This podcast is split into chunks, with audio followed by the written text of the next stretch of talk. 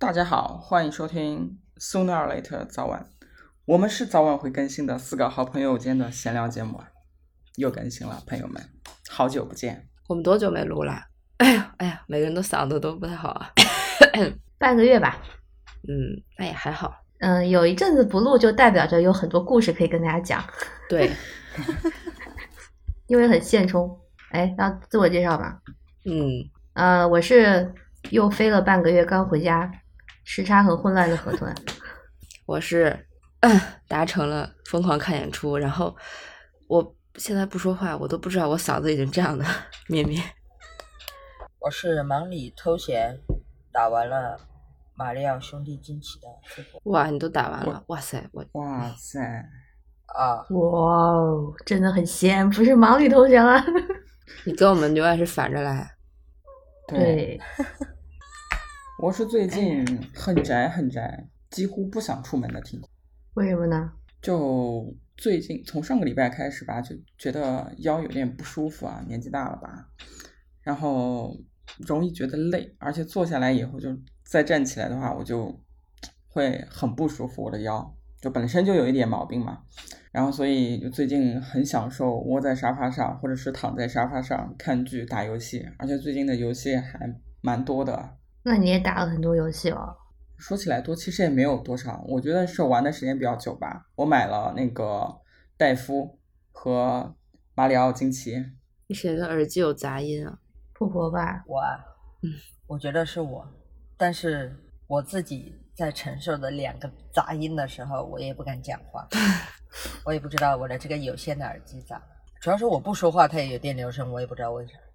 不知道能不能录进去啊？随缘吧。没有，我用另外我用另外一个在录，就是说这个电流声会通过你们的出来，然后录到吗？那就不会吧？随缘吧。电流声如果真的录进去了，那就让听众也听一下吧。就是这种复古的感觉，挺好的，就是发电报的感觉。对，嗯，对，就是就是每一个人说话，我的我的耳机这儿就那你们要说游戏吗？婷婷打了多少了？我刚打一点点，我发我就是很久没有打这种，简单。很久没有打这种游戏了，你知道吧？就是需要一直摁的那种。然后我一开始用的那个 Switch 的手柄，因为 Switch 的那个手柄就它很小嘛，那个按键就 A B 的那个按键很小，然后就是一度摁的我手指头好疼好疼。然后就有一关是我我还在比较前面，就是集那个徽章的有一关啊，就一直嗯跳不过跳跳不上跃是吧去对对对，跳不上去，然后我就一直狂节奏跳跃摁了半天以后还是就是不行，就一直一直死，然后我就觉得哎肯定是手柄的问题，那我就把那个 Pro 手柄拿出来吧。就换了手柄以后发现啊，就是我自己菜，不是手柄的问题，不关手柄的事啊，就是我自己的问题。那一关是很难。然后那一关是我我我第一次玩的时候，我玩了几次没过，以后我们就我可就出去出去开车了。然后后来晚上回来的时候又觉得想不通，不行，我得再过去再试一次。反正就是一口气又又过去了吧，因为一口气过去了以后又没有接那个接那个纸币嘛。嗯，然后当我过去了以后，我就又再尝试了过。我跟你说，男的男的都是什么？男的都是最后的那些特殊事件上去了以后的每一关都很变态，全是五星。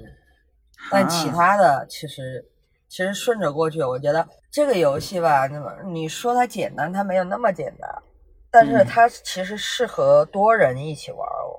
单人玩其实有点无聊，你多人一起玩的话，包括就是它每一个每一个的角色的不同，然后你搭配，然后它这个它是可以线上的，线上了以后就是，假如你是线上那种的话，线上的在旁边就是有有有点透明的那种嗯视角，然后然后反正就是我我就是开始玩了以后，我就会被推荐视频嘛，然后视频里面呢就是有很多线上的大神，就在每个地方或者是怎么样，然后就呃一步一步的还会带着你耍嘛。当然我也看到一些有刷命的那种呃 bug 嘛，但是我没有我没有玩那种，因为我觉得命完全就够。我现在是相当于就是已经把最后的那个酷霸王打了，很简单，一次过。打完了以后，然后可能有很多一些小的隐藏关吧，就是有的关关它是你是必须要跑两次，然后才能把隐藏关打开的，哦，一些你一些你意想不到的地方。但是我真的玩那个玩那个，它变出大象的时候，我笑到停不下来。就是就是你变成大象以后，然后你那个形态以后，你的一些动作，包括包括在那个里面，你一一下蹲就一下蹲以后就变成很怂的那种，把那个帽子整个的拉着，然后看不到眼睛，然后趴着在那儿走，反正各种形态就是很好笑吧。我就一直笑到停不下来。我还是喜欢马里奥系列游戏，我发现了。然后这个打完了以后，我不是是跟小学生交换卡带嘛，我把路易吉给他交换了，跟宠物小精灵跟他交换了。然后，然后他那边就玩的是马里奥三 D，就是我已经玩通关了，他才玩了三关。那个三 D 世界，那个三 D 的当时，呃，去他家的时候玩了一次的，玩了一次以后，那个三 D 的感觉。嗯，很确实很难，因为它的那个视角可能可能像像咩咩这样的玩的话就会吐，因为它是整个三 D 的，然后你边走很灵活的要一直变，可能就一开始的时候不是会想吐。我觉得对于小孩来说那个就太难了，我就承诺帮他过他过不了的关卡，然后把他的卡带先拿来玩，玩完了以后再跟他交换。但是我觉得我玩的太快了。因为这才没多久，我就已经通关了。你就是小孩心目中那个超级会打游戏的大哥哥。我跟你说哈，应该是因为，因为就是呃，就是那种莫名的，也也不算莫名吧，反正就是有点崇拜。对啊，就是会跟他们的妈妈说，什么时候才能再跟他玩啊？就是戴眼镜的那个。因为我玩的时间也不多，然后现在的这一关它简单到什么程度呢？就基本上如果一次过的话，大概一两分钟就一关了。也就是说，我可能坐下来半个小时，半个小时过一点，我我可能一个世界就完了。就它一共有六个世界吧，所以才玩的快。半个小时、一个小时，可能一个世界就完了。马里奥系列都挺快的，因为它哦能想让你全收集。三 D 那个，三 D 那个我我也玩通了，但很搞笑，因为我买的是重置版，它重置版增加了一个那个叫什么狂暴世界，然后我都不知道。我打完前面三 D 之后，我说这个画面它更新在哪儿了呢？它也没新呀。后来才知道，原来在那个主界面往右一拨是狂暴世界的一个全新的版本，但是也很短了，就是，哎，我的猫猫又在叫。你的猫猫叫我们倒是听不见，但是能听见它的电流声很大。对我静音了也还有吗？没有啊，现在刚没有好了耶，你现在没有哎，你现在没事没有？所以，所以我，所以我现在是要成那种，就是那个叫啥来着，就是按住才发音，然后我说完了就点静音，啊那，我的电量可能也但是你现在说话也没有电流声了，对你好嘞你，现在说话是好的，因为我一直在按那个麦克风啊，就是我说完了以后我就闭麦，哦，那就这样吧。哎，那就这样吧。行，就这样吧。嗯，妹妹要说演唱会吗？演出。说呀，说说说咱们这个终于到达了的演唱会，到现在都有点不敢相信，居然就开完了。你知道当天就是因为是周五和周六嘛，所以害得我周五请假。就本来想的是不值当我请假的，但是我就觉得我去都去了，我干嘛不不不看两天呢？然后就还是请了一天假。呃，周五上午早上的高铁，咱们就说一下这个心情啊。本来一切都挺开心的，然后就在我大概，哎呀妈呀，我的猫猫，大概八九点的时候，我刚刚坐上我叫的车前往高铁站，然后我的手机噔楞就弹出了一条非常惊人的消息，这个大家也都知道了，就是十月二十七号那天，我脸上笑容瞬间消失。我当时内心想法就是我服了，我服了这个团，我服了，就是你看着一切都顺利，终于到眼前了吧？然后总能发生点什么事儿，让你就 PTSD，让你觉得是不是又开不成了？然后当时我就是强装镇定，然后赶紧去看大家那个就是大家的反应嘛，就都很震惊。然后当然其他不去看演唱会的人可能就只是震惊，然后但是我们看演唱会的那个群里呢，就是大家都是点点点点点点点点，就是已经不知道说什么了，就是难道要再来一次吗？然后还有一些群里就是可能在体制内工作的朋友，他们也说你们不用太慌，因为这个情况看起来就是突发，不然不会直接这么通知的，就是他可能会让大家做好准备，而且是周末，就怎么想都不应该，所以应该不会影响什么。然后 就开始给自己洗脑，就是说，嗯，没事没事没事，可以顺利可以顺利可以顺利。然后大家就在骂这个团很很温呐，就 就感觉凑一起没啥好事儿，嗯，很想在车上大喊，让他们赔我这个精神损失费啊。八字不合，真的八字不合，就感觉凑在一起就会爆炸。唉，唉，然后最搞笑的是，我跟我的一个朋友一起去的嘛，啊，我们俩不在一个车厢，就是分别买的票。下高铁站，我说你在哪儿呢？就我们在站站台寻找彼此，然后他 微信给我发说：“我操，行李箱落在车上了。”你知道我的心情吗？就是不是吧？怎么能倒霉？就是水逆吗？最近也没有水逆吧？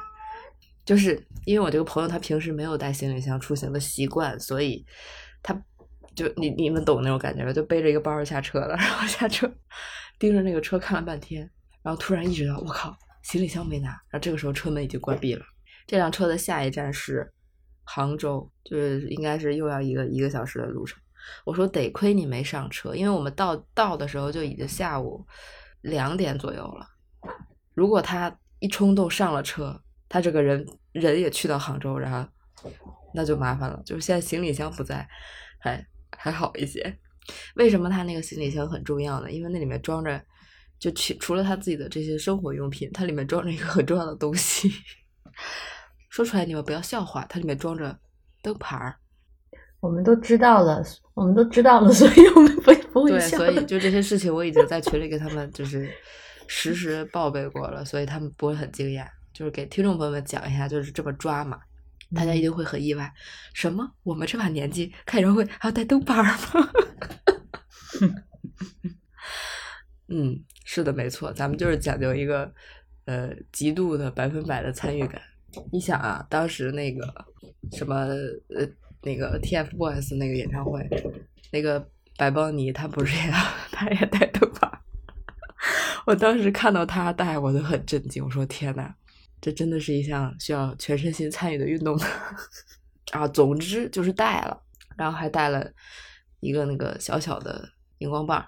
但这个东西呢，咱们就是说不能正大光明的带进去，这个想必大家也都懂啊。就是你要通过一些方法把它藏在自己的身上，是不是显得很狼狈？然后呢，就前锋当时，因为我们就不需要早进场嘛，我们就去的比较晚，然后就看前方各种那个消息回传，说什么哪号哪号安检口不严，哪号哪号那个什么这个人他查的很松，然后哪号哪号是个阿姨，她不懂这些，然后说去这个口去那个口，就全方一直就传这种消息，但是。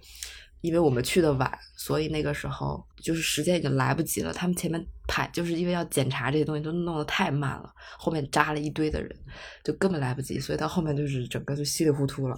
我就是 他就是我穿了一个外套，就是那种风衣，就挺大的。然后我左兜和右兜装了两个电池的那个盒，就是它除了灯牌是软的，我给大家解释一下，那灯牌它其实就是一一块布。就是它其实还挺好，叠吧叠吧就跟一块布，就还挺好带的。但是呢，它需要电，它需要供电，所以呢，它需要一个巨大的那个一排五号电池的一个电池盒。按理说哈，我就带电池进去，你管我呢？你也没说不让带电池，对吧？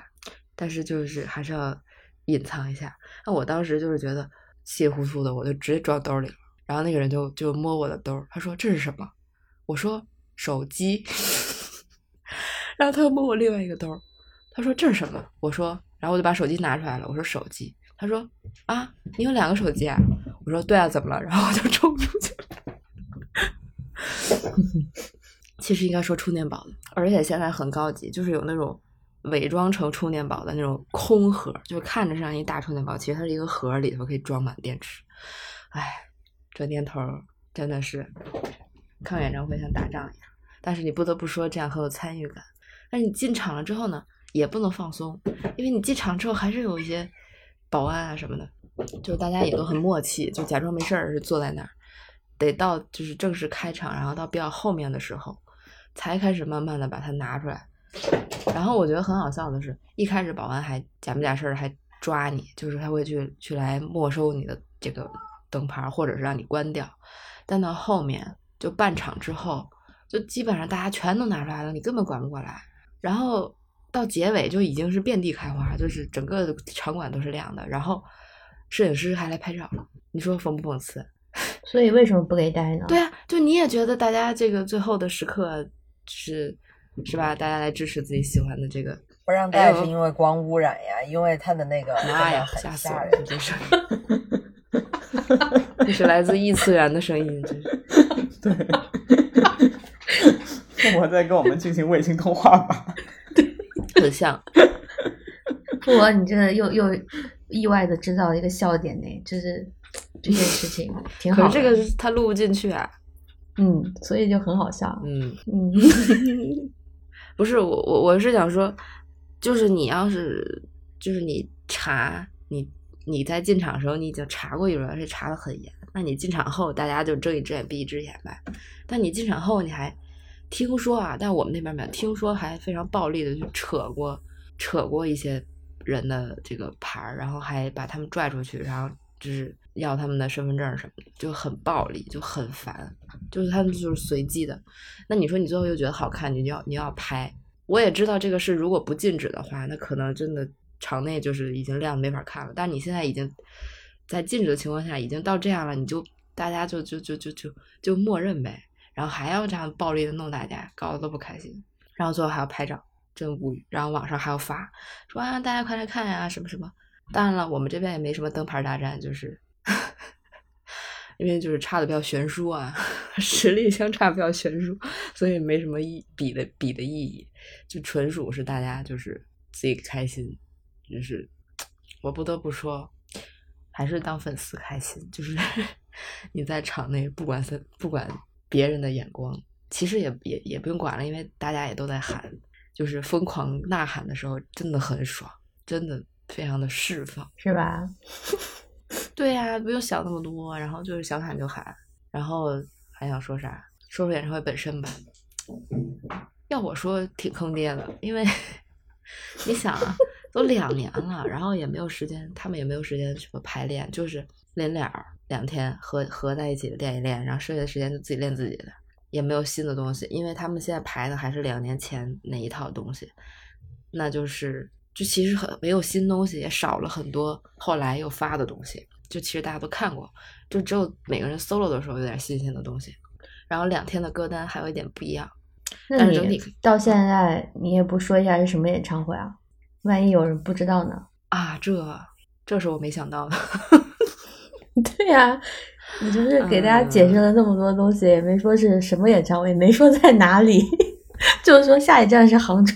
不是下一站，是高铁站的下一站是杭州。对啊高铁站这个下一站是杭州。那我那那说一下，就是那个我们内娱唯一的那个过世团，左奈的演唱会。我上次不是说过了吗？哦这个都这个演唱会都说原来是，不是我这个事儿都说两年了，还有人 要装一下，就是万一有人哦就是刚打开可能有人不知。道，不知道，对，对啊，人家没有连着听呢，好的，我们配合一下。哦，原来是这样。哦，原来是这样，你继续吧就是拖了两年都没有开成。然后我我比较想吐槽的是，我这个嗓子呀，连喊两天之后确实哑了，但是没有那么严重。然后周一回来不就上班了吗？但是我直到刚刚今天录音，我才发现，其实我这一周都没怎么说话，哎，你这样喊什么呢？就是喊喊名字和啊啊啊啊啊，哦，这样子哦。就纯喊不是不是还有不是还有什么称呼吗？什么？这位外星的朋友没听清楚，再说一遍，再说一遍，我说不是还有什么称呼吗？听不见啊。这怎么会越来越严重？你这个真的全是电真的听不你这清楚个耳机怎么回事啊？就是我录下来的肯定是正常的呀。我真的听不清，你打字吧，要不？你你不静音，你再就是直接开再试试嘞。现在好了吗？嗯，现在你说话能听见，对，我说不是还有什么称呼吗？什么称呼？老公啊不是啊，喊什么称呼吗？什么称呼？没没没想明白。老公啊，哦，这个这个很搞笑，就是我还记得他们开始前，他们在那个网上在号召说，就喊大名，说这个时候不要喊什么老公、宝宝，因为全场都 在可以喊这名字，喊出来你都不知道在喊谁。你可以喊大名，后面加个老公啊。他们有做那种长的灯牌，就是一句话那种，然后挂一串，还挺有意思的。就每家都有做，还挺有意思的。就最后我就在看他们都做了些什么。比较印象比较深的是赵小棠的粉丝做了一个乌鸡国国乌鸡国国王什么，我喜欢这种有意思的灯牌，为什么？什么乌鸡因为他是，哎，我有点不记得了，这个也是太太时间太久远了。就是因为之前好像是是一个节目还是什么团综，然后他说自己是乌鸡国国王，然哦，后反正就有一个梗，我不太记得了。嗯，还有什么？有一有他们最后有一首慢歌嘛，就快结束的时候，就大家在台上晃悠，所以他们就可以有时间好好的看一下那个灯牌。然后我亲眼看见那个预言，他看见那个灯牌之后，眉头一皱，就觉得感到无语。那个灯牌写的是“预言变态辣，辣的我变态啊，什么？什么？你没听清吗？没有。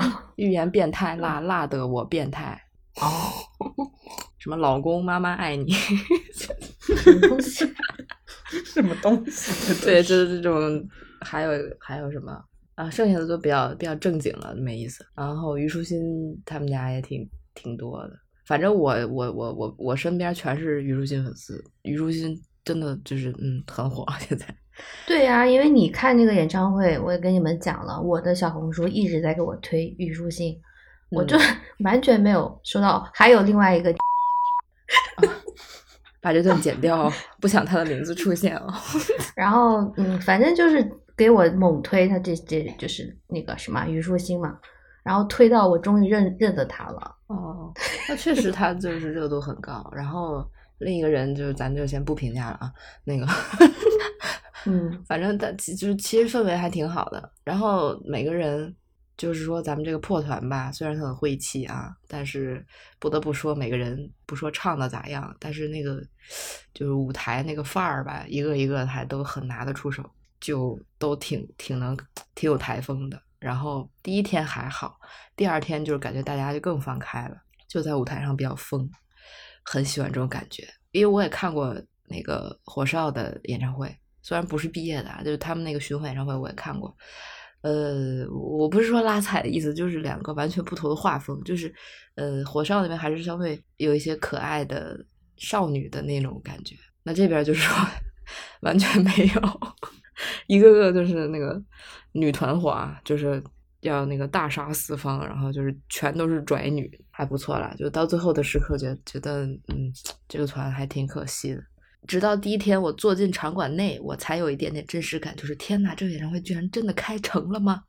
然后第一天开成了之后，晚上刷那个就是刷上网嘛，很多消息不知道哪来的，说什么第二天可能取消，就是因为那个时候是全全国是哪个地方已经取消了一个音乐节，就是因为那个事件。然后呢，很多人又开始慌，说可能开了一天，第二天不开了。然后我就。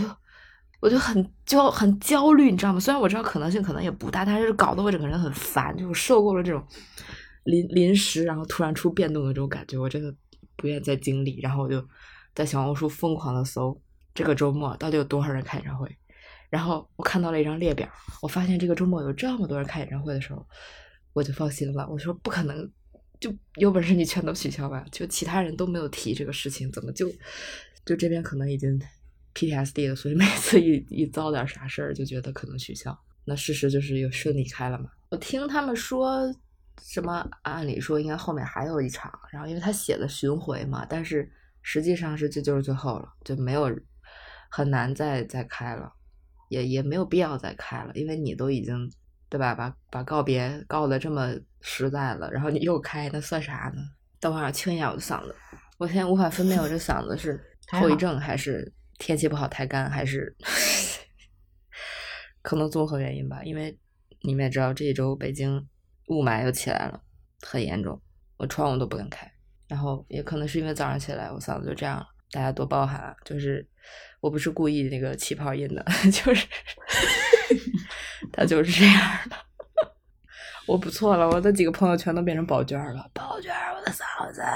啊，说了一下我比较疯狂的一个行为啊，就是本来呃周六看完，周日就回京嘛，跟朋友那个约好的是周日去一趟那个红山动物园儿，就是我们的网红动物园儿。结果呢，因为可能到了那个地方，就是完全忘记这件事情。我也没想到红山已经到这个地步了啊，因为它毕竟就我知道它网红，但是我没想到它已经像像故宫一样，需要提前大概一两天去预约。所以我周六晚上想买第二天的票的时候，发现已经买不了了，很崩溃。所以呢，第二天的行程就整个被打乱了。然后呢，就是预言他第二天要赶一个场，就是一去一个音乐节。我本来是完全没想去的，因为我知道肯定是没这个体力，就是没办法进行这样的这个啊特种兵行程。但是呢，因为一看动物园去不了了，那第二天也没事儿干了。然后又又听闻那个他要唱。我很喜欢那首歌的改编版，然后我就心动了，因为这个音乐节在济南，然后我那个高铁从南京回北京刚好经过济南，我就觉得嗯，也不是不行，因为 一查火车票发现济南回北京只要一个多小时，然后还晚上十点多都有票，我觉得这个原来是可行，因为我一直以为晚上的高铁票只只卖到七点，好像是上海。上海就只卖到七点半，我就以为如果我去这个音乐节，那我只能周一再回，那是那我就不去了。但我发现他只要就是当天当天就能回，然后我就心动了，于是果断的买了票，我又杀去济南了。咱们就是说就是这么拼，但其实我其实没感觉到累，不知道是不是因为没怎么走路，全都在坐着。爱的力量吧，嗯，因为肾上腺素，可能对，可能肾上腺素对就对是。不是，也不是说什么爱的力量，就是很容易就上头嘛，就看完演唱会很上头，这事儿你们也不是不理解，就是那个亢奋的状态想维持它，啊不去白不去嘛，反正嗯，我以后就做一个这个，反正我今年看演出的这个额度已经拉的很满了哈，我等一下录完音我就要继续去看一个音乐剧然后这个月还要看一场，十十八号还要看一场，然后十二月还有。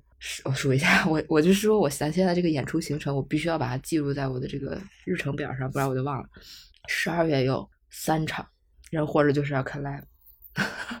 我从演唱会回来，我就音乐剧是吗？呃，对，音乐剧和 live 都有。有时候你想你想知道分别是哪些吗？对啊，你不应该就说一下吗？这个不是顺势就要讲吗？我今天要去看摇滚莫扎特，然后十十八号去看马蒂尔达，十二月初要看法语的《悲惨世界》的音乐音乐会，十二月忘了，让我 check 一下我的 schedule，我已经忘了。十二月你你这个样子搞得像你在演出一样，对你嗯参演这些 对，您的日历未能刷新啊？好吧，他不知道怎么回事，没有同步。总之就是二号有一个，然后几号？哎呦，真不记得了。然后九号我要去看，又要去南京了。九号我要去啊看那个预言的巡演的最后一场，后半个月还没有安排，暂时。然后我那天看完之后，我不发了一个微博嘛，我说人活着就要看 live，然后有一个朋友回我，他说他也这么认为，然后给我列了一下他今年看的演出的这个这个这个频次，给我惊呆了。因为他不只看这些，他还看那个戏曲，就是那些什么、嗯我也不懂啊，昆剧、越剧什么的，说到现在也看了五十多场了。我说 你牛，他应该是有追某个什么演员什么的。我觉得国内现在真的恢复了以后，大家多少还是很报复性的在看，以前不看的现在都看了。嗯，哦，本来本来上上周还要看那个北京那个不是月下开了个演唱会嘛，本来那那嗯周也要去看的，但是没有抢到票，然后又不想，因为就是对姐最近花钱太多了，不想花高价去买黄牛，就没去。后来他好像在网上播了吧，现在网上好像可以看。然后我看重塑，重塑也要开北京场了，哦，非常开心，我一定要去。之前不是他们只开了一场南京嘛，然后我就说什么时候开，再开别的场城市啊？好吧，那我们让婷婷说一下跟咩咩相聚的过程。对，还抽空去了，还抽空。哇，我这个时间我都不知道我自己怎么安排的，怎么怎么这么这么有时间？中间还抽空去去去摸了德尔比和芭比呢，耶！对，一整个就是非常的临时啊，我跟咩咩约起来，就是咩咩确定要来的时来南京的时候，我那周为什么一直没有没有确定，就是就是就是哪一天跟咩咩见面呢？是因为我那一周原本计划着说。就出去玩一下，结果由于就那周开始就身体不太舒服，然后就没有出去了。然后就啊，由于我的性格啊，就是一直拖，一直拖，一直拖，然后就拖到了妹妹已经到南京了，然后才给她发消息，我说要不就我们就周六见面，然后吃饭喝咖啡什么的。结果没有喝咖啡。对，结果那天下午就没有喝咖啡，正好妹妹说要去接一个朋友嘛。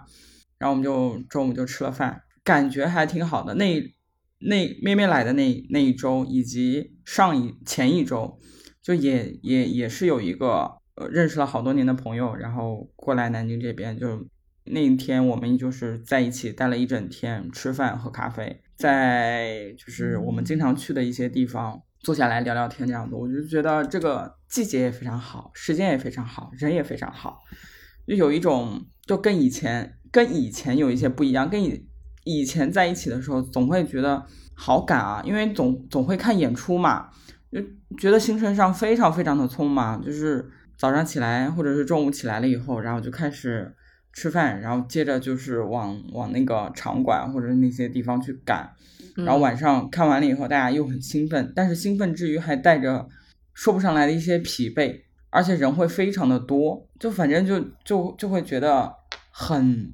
总在忙一些不知道的什么事情。那天咩咩来，就我们我们一起吃完饭了以后，就是咩咩说去看狗，然后我也就是蛮意外的，我以为就是吃完饭以后就呃你要去忙你的事情了，所以我我在车上的时候还跟妹妹讲，我说家里面有一点乱，然后狗也会有一点意外的情况。这意外的情况就是就是他来大姨妈是吗？对。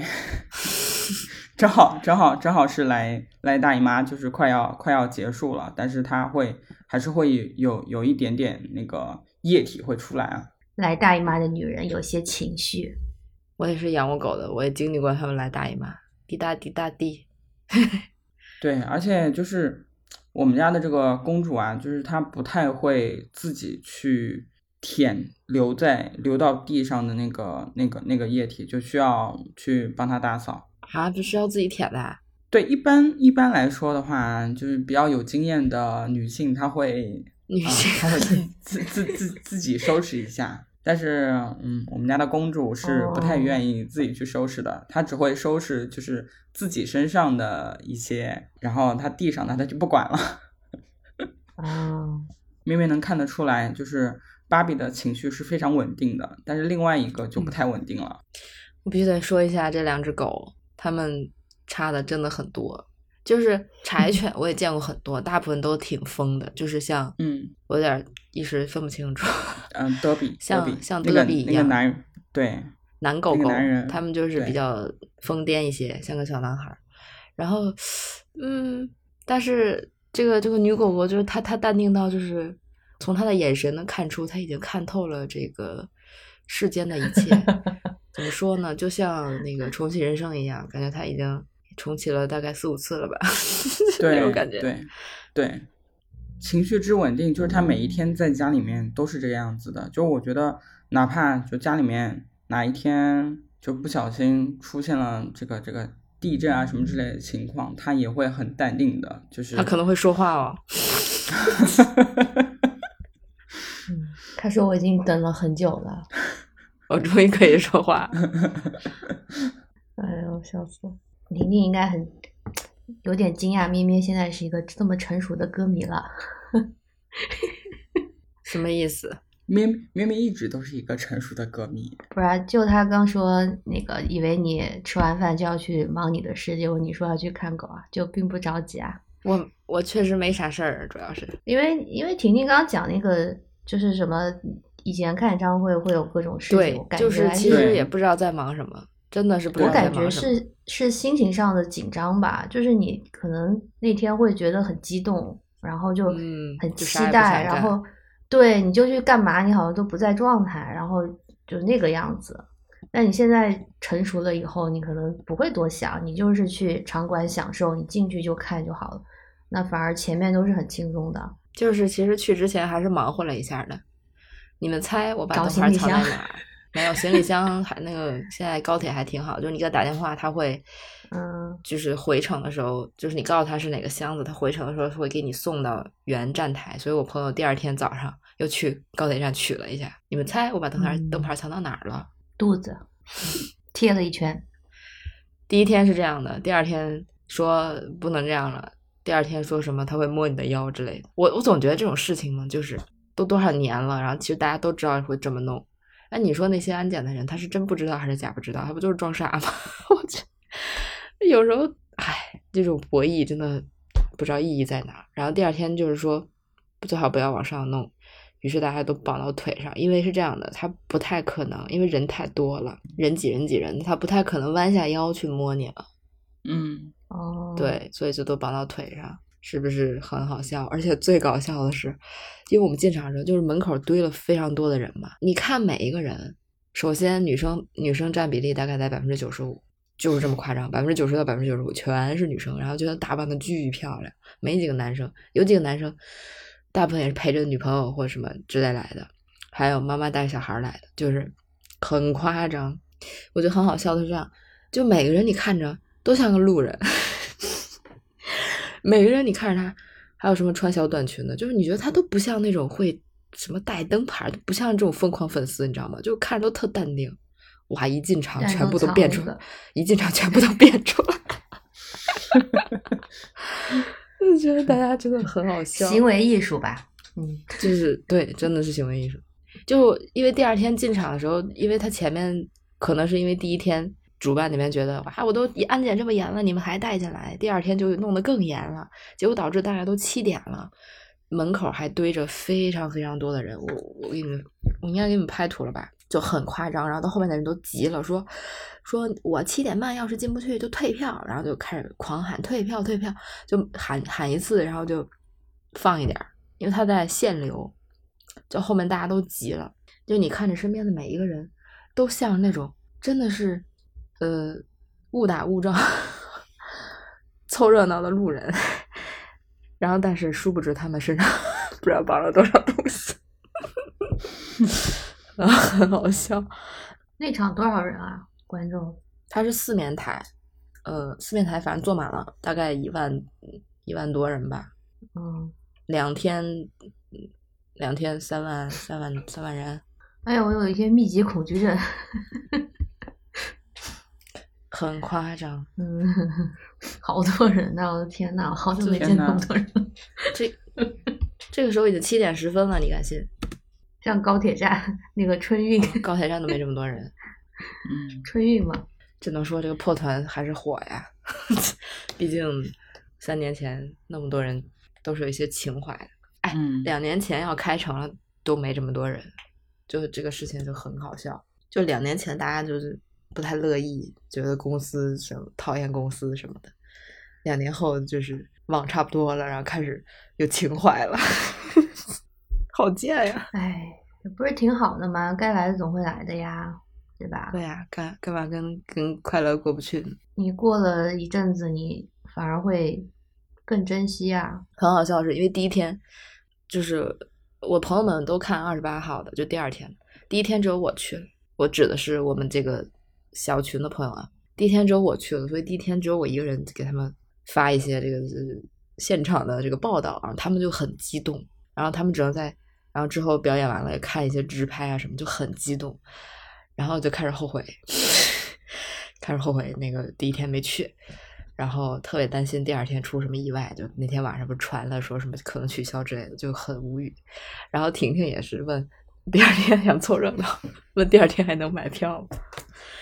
就是这个气氛真的挺能感染人的，可惜真的没法买票了，不然你发发完了以后，那个我就想起来当当时就是大家也不能出门嘛，然后就只嗯。能在家里面看仅有的节目啊，嗯。就想到那个时候就感觉就有一点恍如隔世的那种意思，就不能想象啊，在那嗯那个时候嗯刚刚开始，然后他们当时那个综艺也受到蛮大的影响嘛，嗯，就是说嘛，就就大家都情怀都上来了，就没想到就都没想到票卖这么好，我都没想到。对，特别是他们那一首那个那个歌嘛，嗯就能把你拉回到那个时候，而且那那首歌在那会儿确实非常非常的红。我我记得当时你刷你随便刷哪一个平台的长视频、短视频，都有各种各样子的人，各种各样的博主啊，去跳那首歌。哎，说到这个，我最后不还是我拍到视频，好像有拍到吧？我我第一天有有哭，有差点哭，我哭没哭已经不记得了。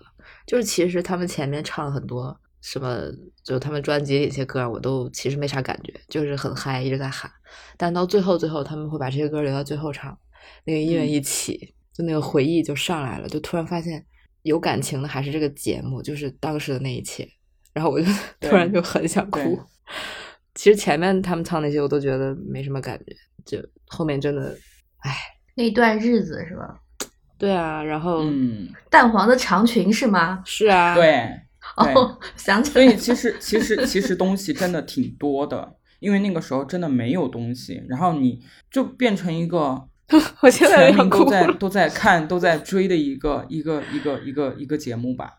就我觉得它它的那个影响有那个时间在在那个地方的，就跟别的节目不太一样。嗯，就是有一种嗯乌托邦的感觉。嗯、对我对我是比较空白，我没有参与这一阵子，所以就只能听你们讲。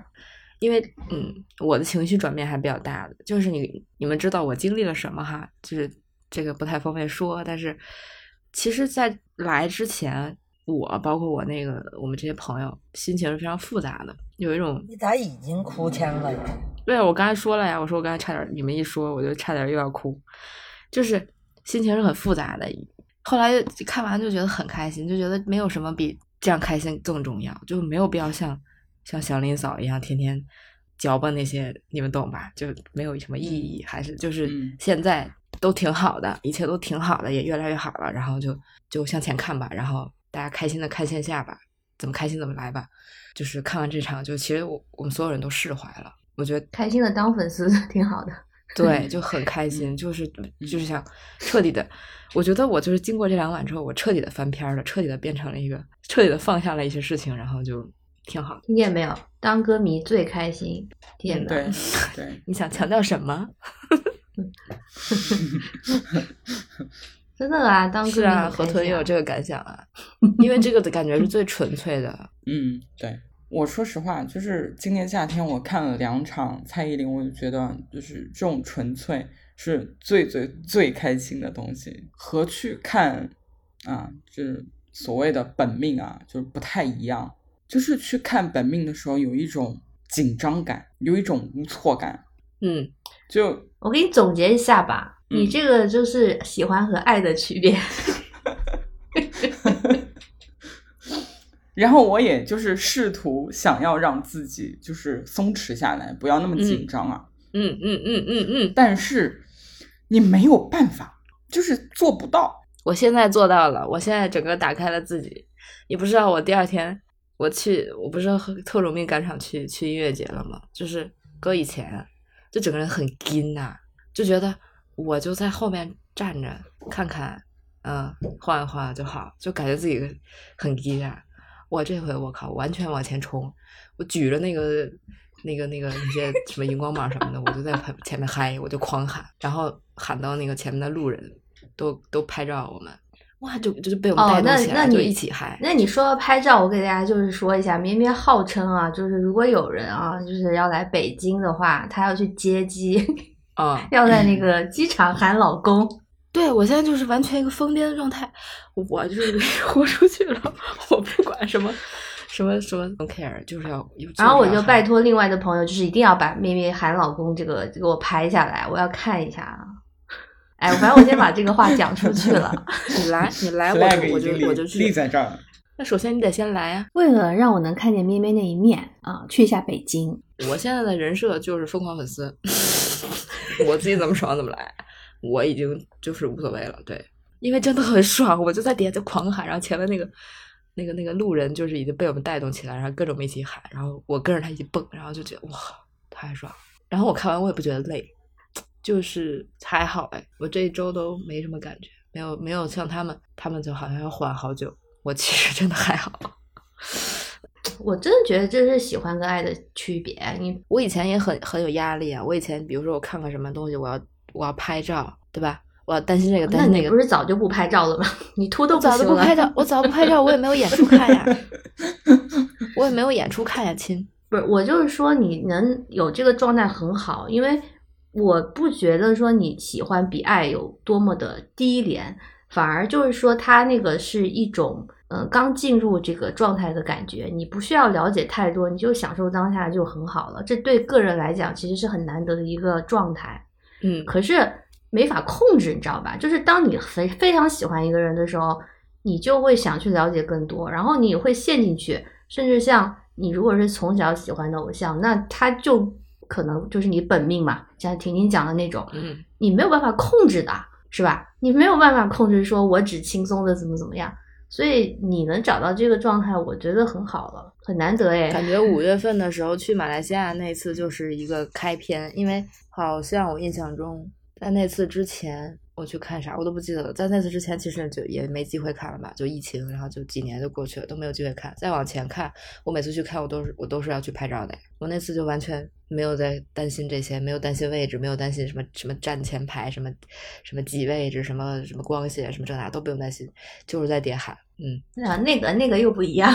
是啊，就是，唉，我我说这些就是想 哎，我好精分呢！铺垫一下那个你们你们换个话题吧。铺垫一下那个 从此不再拍照这件事情。我觉得我拍了这么十年，就是现在要为自己来看演出了，不要再为大家看了。我不想再拍了，我要自己享受现场。总会有人就是有新的那个会拍照的人出现的啊，这个事情你对吧？嗯，就是一代一代的嘛，你自己享受到就好。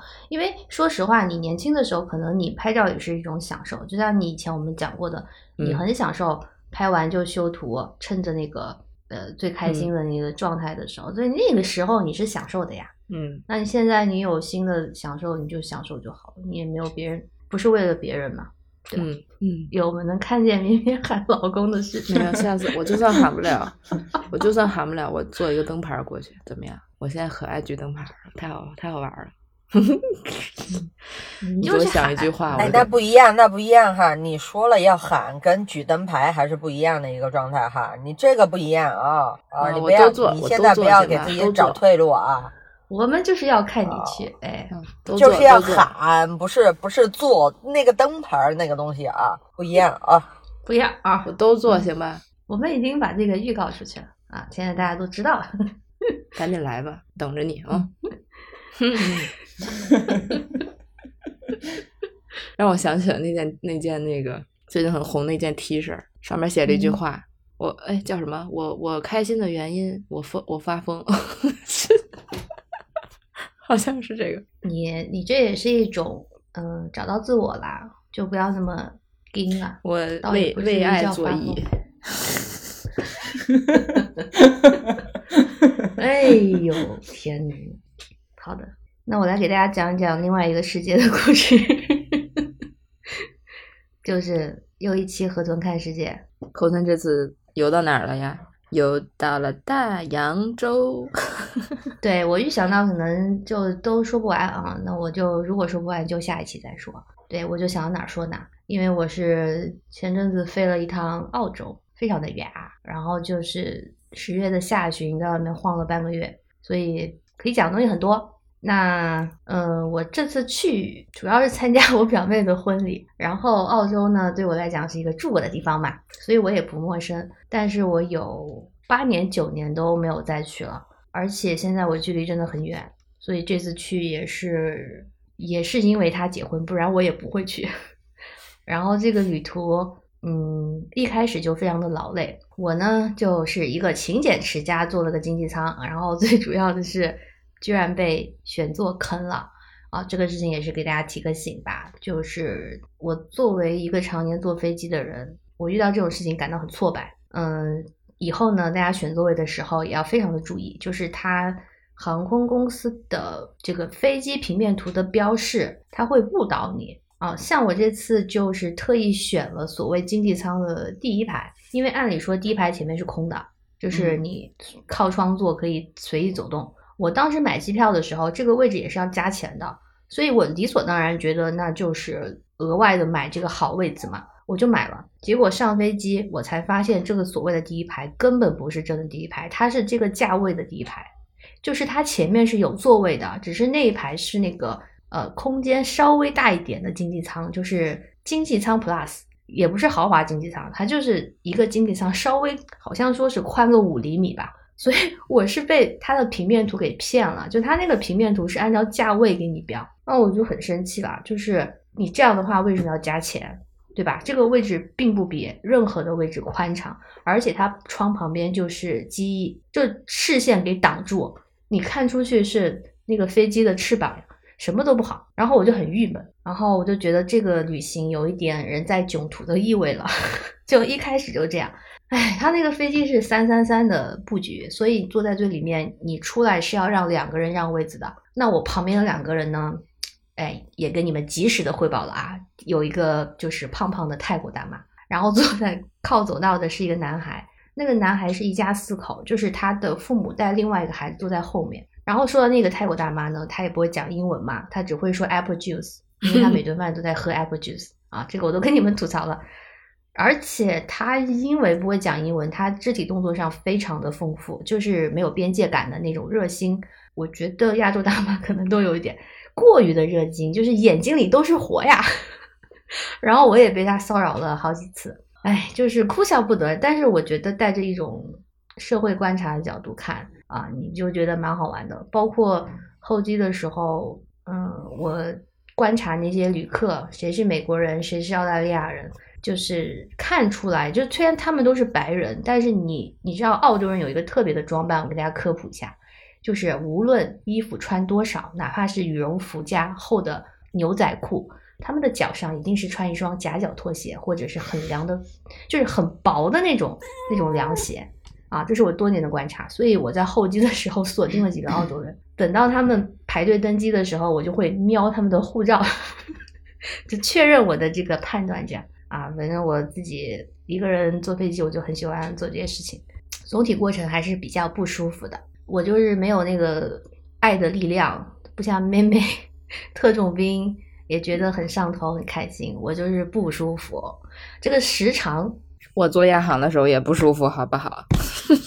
不是啊，那我这个还不是亚航啊，我这是正常的飞机啊，对吧？它那个。首先太长了，这真的是我坐过最长的航班，就十五个小时嘛。嗯，就号称十六个小时，但是它飞到十五个小时已经缩短，太夸张了。我觉得十个小时，对我我日常已经习惯了坐十一二个小时的那个航班啊，那你一下给我多几个小时，我就是觉得更夸张。而且它这个航线是完全在太平洋上空的，就是横跨太平洋，你觉得很凄凉啊，就是。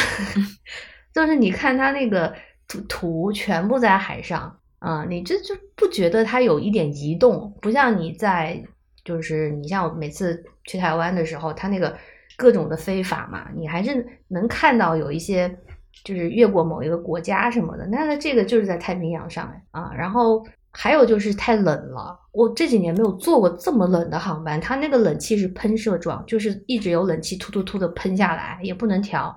所有人都被吹着，就是连那个美国的糙汉子白人都扛不住。我就看到一个男的在那吸鼻涕，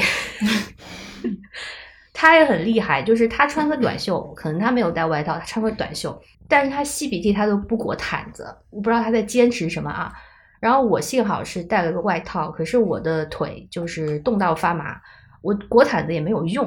我觉得机舱大概只有十十八度、十五度吧。但是冷气一直吹你啊，可能体感只 有十度。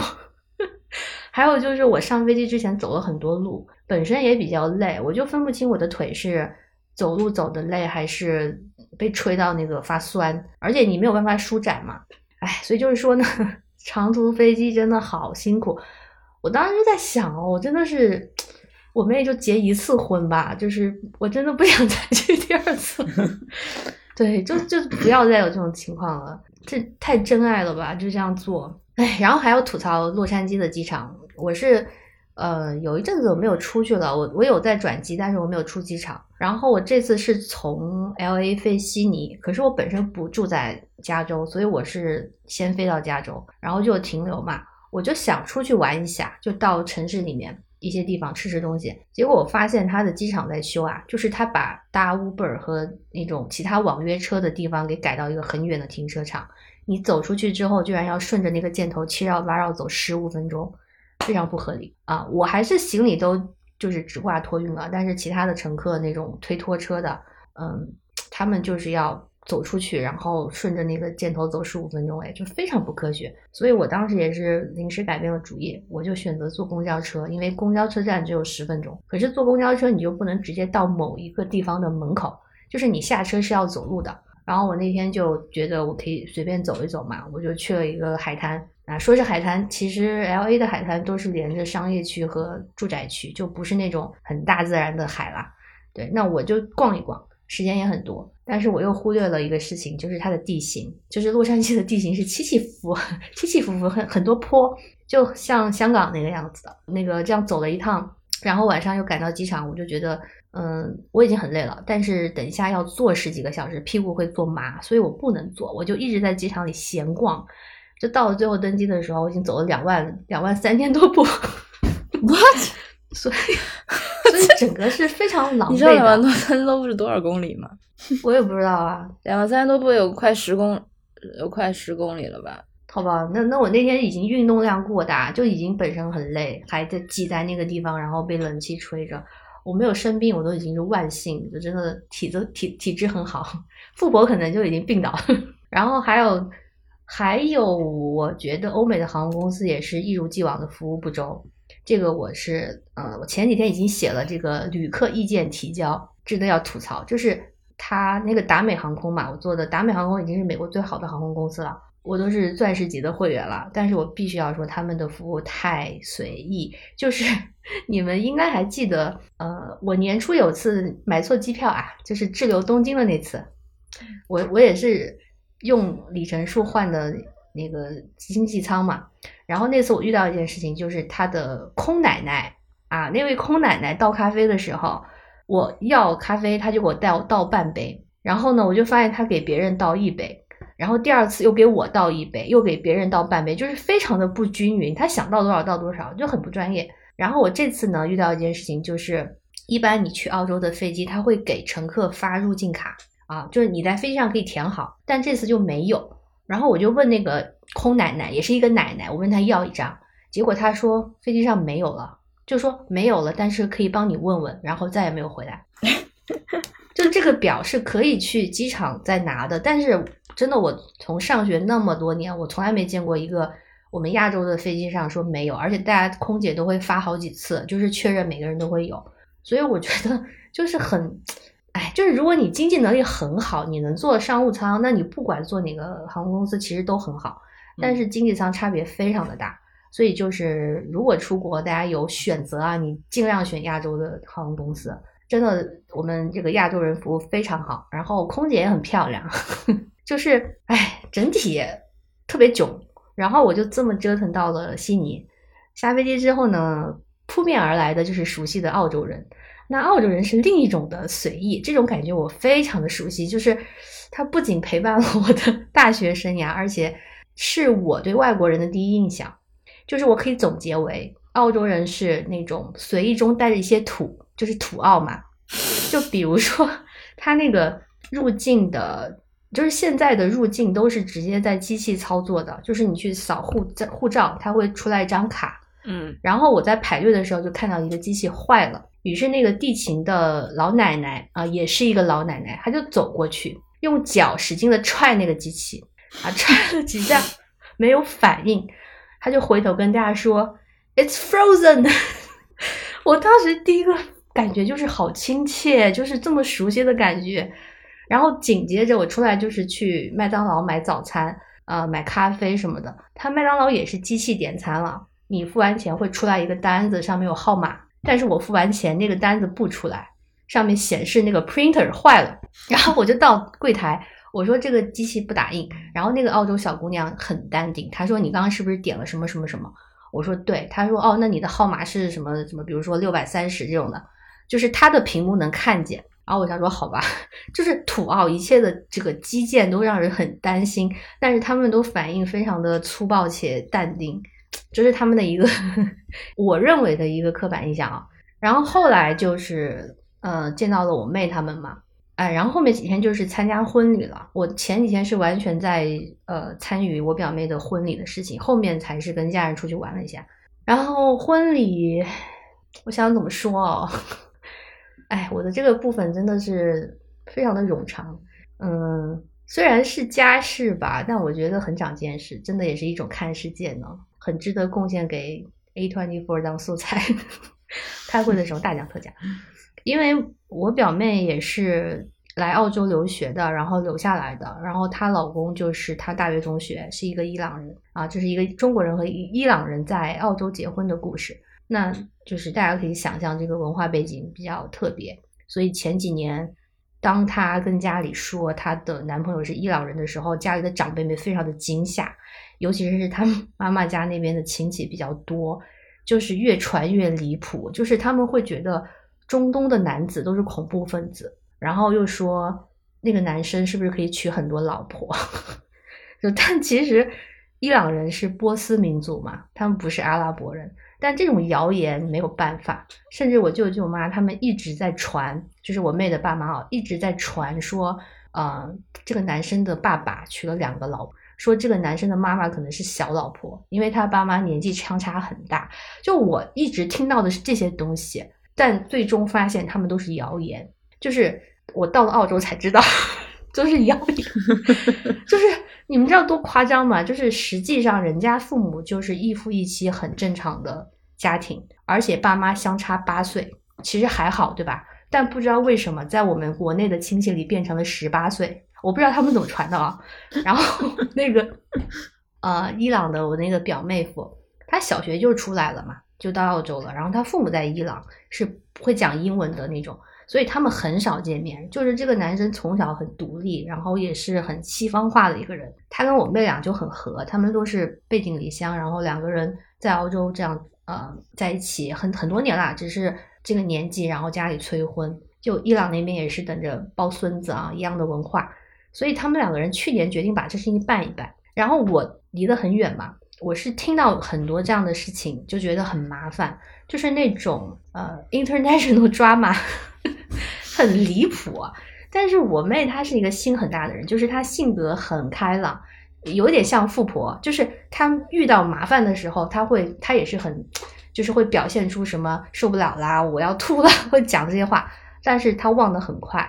就这个部分真的跟富婆非常的像，我我很佩服你们这样的性格，就是性格很好啊，人和人真的不一样。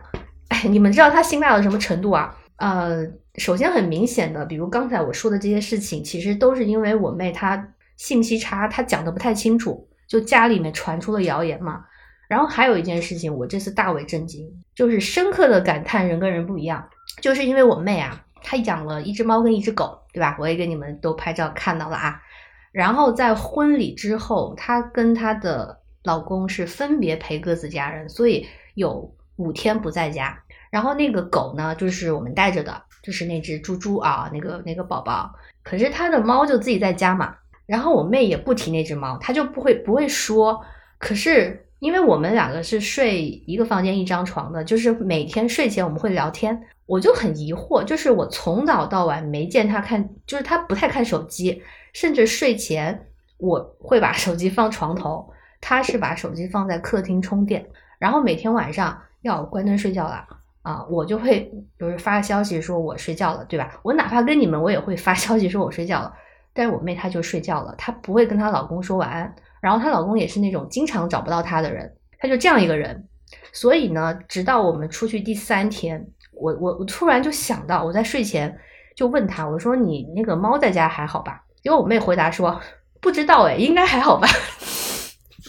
然后我说我说你不看看摄像头吗？就是我去他家的时候，我看门口是装了 Ring，就是那个门铃，智能门铃，我就理所当然的觉得应该跟我家一样，就是装了一套智能家居。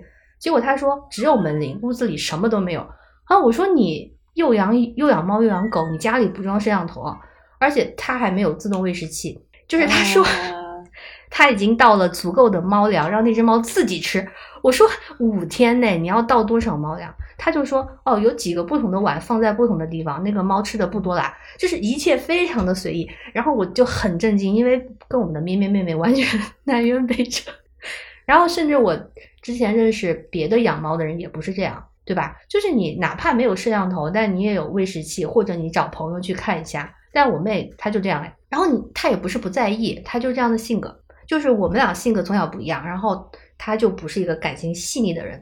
但是 我觉得人都是有自己的那个个性嘛，他就是因为这样，所以他很 open，会去认识人，去跟伊朗人谈恋爱，对吧？对吧？他会这样，但是他的猫跟狗就比较可怜一点。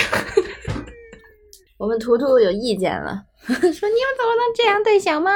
对啊，我我觉得我们这种考虑很多的，其实在有些事情上是很胆怯的，就嗯，跟他又是不一样嘛。反正这次之后，我就是觉得，嗯，又了解了一下人性啊，以及我觉得他们两个人走到婚姻也很不容易。对，像我妹他们，他们现在是。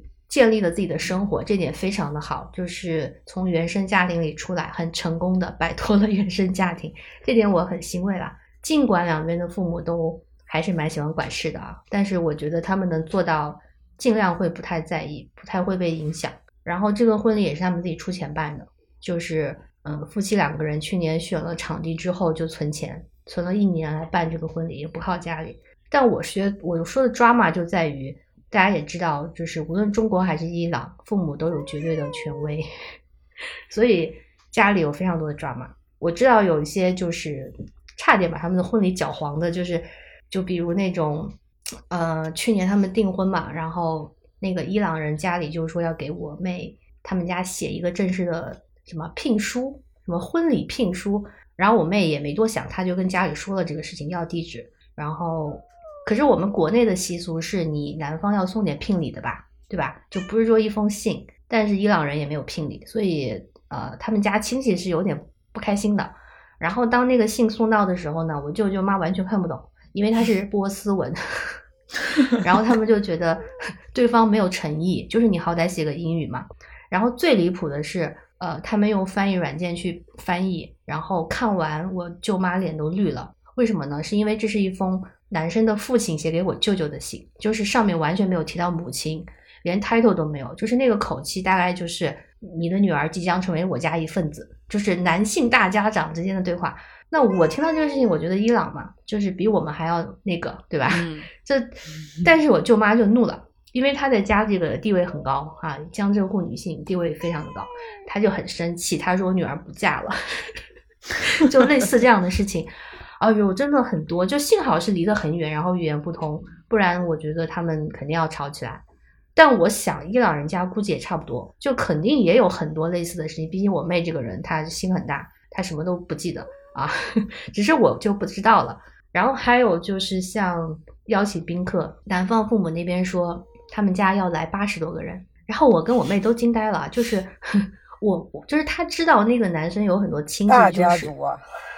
八十对，而且他们能生啊，就 是就是，其实也知道那个男生有很多亲戚是在澳洲的，但那已经有三四十个了，就是比较远的那种亲戚都有三四十个了。可是父母的意思是会有一些亲戚从世界各地和伊朗赶过去，就那就变成说这个婚礼吃饭是按人头算的。如果男方那边来八十多个人，就占据了吃饭的大部分，毕竟这个婚礼是他们两个人平摊出钱的嘛。所以我舅也不服气，他就从非常早开始就让我们一定要去，尤其是对我，就是叫我一定要去。然后也是跟我妹说，就是你要你要男生多付点钱。我也是去了才知道，就是国内现在办澳洲旅游签其实不是那么容易，就是因为舅妈家的亲戚都拒签了，然后啊我、我爸妈对我爸妈是签证办下来了，所以我以为就还比较简单，就人家都拒签了，好，所以我们家呢就变成了他们的希望，就是如果我们不去，女方家没有亲戚，就只有我舅舅舅妈。所以我看这个情况，我就觉得好夸张哦！我觉得我这次是去当工具人的，就我也没有计划，我不觉得我要呃有什么旅游的那个想法，我也没有联系任何在澳洲的同学和朋友，都不敢跟他们讲，就是感觉我就是去陪家人，而且我的家人每个人都有自己的想法，就就不敢有自己的安排，所以我是到最后才收拾行李嘛。你们也知道的，就是很很抗拒啊，然后。哎，就是连准备穿什么我也很困扰，因为就我的困扰不是说怎么打扮啊，咱就是说呢，这个准备衣服本身不是一件烦恼的事情。毕竟这个本人呢，虽然没有很爱打扮啦，但是就是平时穿什么也都对吧？那看着那什么还不错的啊，浮夸。但这次，你又不放照片儿，可是这次呢，有点麻烦，是因为家里的女性都有自己的想法。一开始我问了我那个心大的妹妹，我说你结婚有什么 dress code？他说没有，你穿正式的衣服就可以了。结果第二天，我舅妈就派了我舅舅来迂回的提醒我说，就是穿衣打扮这方面怎么怎么样，就是说要低调啊。然后我觉得很好笑，就是参加婚礼谁能抢新娘的风头呢？而且我本身 已经很不修边幅，就是我没高调过，全家都知道的啊。然后我就跟舅舅说：“你们很抬举我。”然后我舅舅也是尴尬啊，但他怕老婆，他就是传话的。然后我妈呢也是叮嘱我，就是要以他们家为主。就是 也因为我舅妈她就是这样已经很久了，就是也能理解吧。就她有很多假想的情况，包括呃，你们也知道，就是我的外婆哦，A K A 我妹的奶奶，非常的偏爱我，导致。这个舅妈心里有一点比较啦，就是她这次可能觉得我妹结婚了赢了嘛，我是嫁不出去的，没人要嘛，她有这些心思，我可以理解吧。但是这些东西就是很很好笑又很麻烦。然后我妹呢又跟她妈唱反调，就是又过了几天，大概我出发之前吧，她又来找我，她说她说姐姐，虽然我结婚没有什么要求，但是你要穿漂亮一点。他说：“我就靠你了，你要把男方家那么多的什么堂姐、表姐都打败。”哎，我就无语了。我说：“我有这个任务吗？我一个瘦小的黄种人，我怎么去打败那些波斯人呢？我怎么去打呢？”我说：“我是跟他们打乒乓球，我还是比赛跳水呢？我怎么跟他们打？”然后我妹就说：“呃，因为他们家有几十个 cousin，然后其中十几个是女性，然后我们是在婚礼前一天，就是同辈之间吃饭，就是我、我妹还有。”那个伊朗的妹夫以及他的兄弟姐妹和 cousin，总共二十多个人。然后我跟我妹是女方这边唯二的两个人，面对对方二十多个人。哦，那顿饭吃的也是被迫社交，一直喝酒。但好就好在他们都是都是在西方生活的吧，讲英语的就还好。唉，但是我已经很累了，我真的是一个 i 人呐、我就是参加一次这种吃饭，我就觉得第二天还有婚礼，真要疯了吧。然后到了婚礼当天呢，drama 不就更多了吗？啊，其实我也跟你们都都直播啦，这，哎，然后像我妹这个人，她就从早上开始各种丢东西，各种找不到的东西，连她的头纱她都找不到了。然后我们在两个房子给她找，然后呢，我舅舅说找到了，结果他说这个不是，是在淘宝买的一个不要的头纱，哎，就搞得大家鸡飞狗跳。然后我舅舅也是很搞笑，就是他很紧张，他一直在碎碎念。然后他明显做事都不在状态，比如他把门上的“喜”字贴反了，就他以为自己在贴福字，然后 伊朗人也看不懂，就是那个表妹夫啊，他很高兴跟那个贴反的“喜”字合影，然后发给大家。就那天发生了很多这样的事情，然后后来就是傍晚才到仪式嘛，可是我那一整天都很忙，就是一早去接人呐、啊，然后各种帮忙呐、啊，然后傍晚就是负责把。长辈们就是舅舅、爸妈给 Uber 带去现场，因为也要喝酒，也不能开车。然后我们到现场之后呢，要入座嘛，我就发现哦，太见世面了，就是男方家的亲戚真的好多人，然后他们是要挑选出最亲的人坐第一排，就是第一排的位置是给家人的，左边是女方，然后右边是男方，就是那个角度是对好的嘛，就我们坐在女方家人是能看见我妹的脸，然后就男生的后脑勺，然后他们那边是看男生的脸，就这样各十二个位子，然后男方家是要选呢，选出十二个人坐，到我们家这边呢，就是六个人啊，甚至我们六个人就是隔开一个位子坐啊，非常的冷清。到后来，嗯、合影的时候，他他们家也很夸张，就是从后面下来几十个人排成了五排，像是什么班级大合照吧。然后婚礼结束之后就婚宴，又是一个鲜明对比，因为他们家有八桌，我们家一桌坐不满。我舅舅甚至他还找了一个老同学，就是呃退休了，跟儿子一起在澳洲生活的那种老老同学，被安排在跟我们一桌，就这样也坐不满啊。然后这个吃席，哎，对我来讲才是最恐怖的一个时刻嘛。就是像我刚刚说的，双方父母都想管事，然后我舅舅妈就是有一种他们想去招待别人，但是不会讲英语，很局促。然后伊朗的父母也是一样的，就是双方都憋着一股劲，还拿着架子，哎，然后你就觉得两边的文化有点像哦，就是都挺保守的，然后有点含蓄，那其实都蛮有，就是父母都很有威严，尤其是父亲，都父亲都是不苟言笑的那种，但是气氛就很拉扯。比如我舅舅吧，他吃饭到一半的时候，突然说他要逐桌敬酒，因为在国内是这样子的，但是我妹没有这个安排，然后我就跟我舅舅科普。我说，在西方一般就是你一起敬，就是你站起来敲杯子，然后你 toast 就跟所有人说几句话就喝就好了。但我舅舅说，他就是想按中国的来，他想要一桌桌去寒暄。然后我妹很随意嘛，她听了就说去吧，让姐姐带你去，因为她穿那个婚纱不想走路。然后就变成我带着舅舅妈去敬酒。然后还有更搞笑的是，那个伊朗的长辈们是不喝酒的，他们信教。嗯，所以我舅舅拿着酒杯到他们面前，非常的尴尬，甚至有点冒犯。然后 敬完酒，我整个人差点又死了，我就是瘫在那个座位上，我就跟那个啊旁边那位同伴说：“我说不行了，我这个社交值已经满了，我就快要炸了嘛。”我然后我就以为已经差不多结束了，结果呢，后面是一个发言的环节，我就万万没有想到，就是。他们先是伴娘和伴郎去发言，然后有亲友的发言，但是是安排好的，就是男女方各有一个亲友上去讲话。我妹是安排了一个同事，然后呃，男生那边是他的大姐，就是亲姐姐，就是这些流程呢，我妹真的是没有跟舅舅妈说很细节，所以就导致呢，他们很多临时的想法，就是像伊朗人的那个大姐啊，她非常的牛逼，她是一个伊朗独立女性。比我大一岁，但是他是从小就是学习非常的好，然后是自己考到加拿大的学校，然后就拿着录取通知书跟家里说我要出国，家里之前完全不知道，他就是靠自己去改命的。然后现在在多伦多，就这样的一个大姐，她上去讲话，如同做 presentation 啊。然后虽然我我舅舅妈听不懂，但是他们知道那是人家大姐，而且很有气势嘛。然后大姐还讲了一些波斯语啊，就是双语。然后我舅舅跟我说：“你代表我们上去讲话吧。”然后我就懵逼了，我说：“就一点准备都没有。”但是他们非常的执拗，就是不能输。甚至我就是他对着我妹喊，因为我妹他们是在主桌，就是有一个像讲台一样的那个长桌嘛。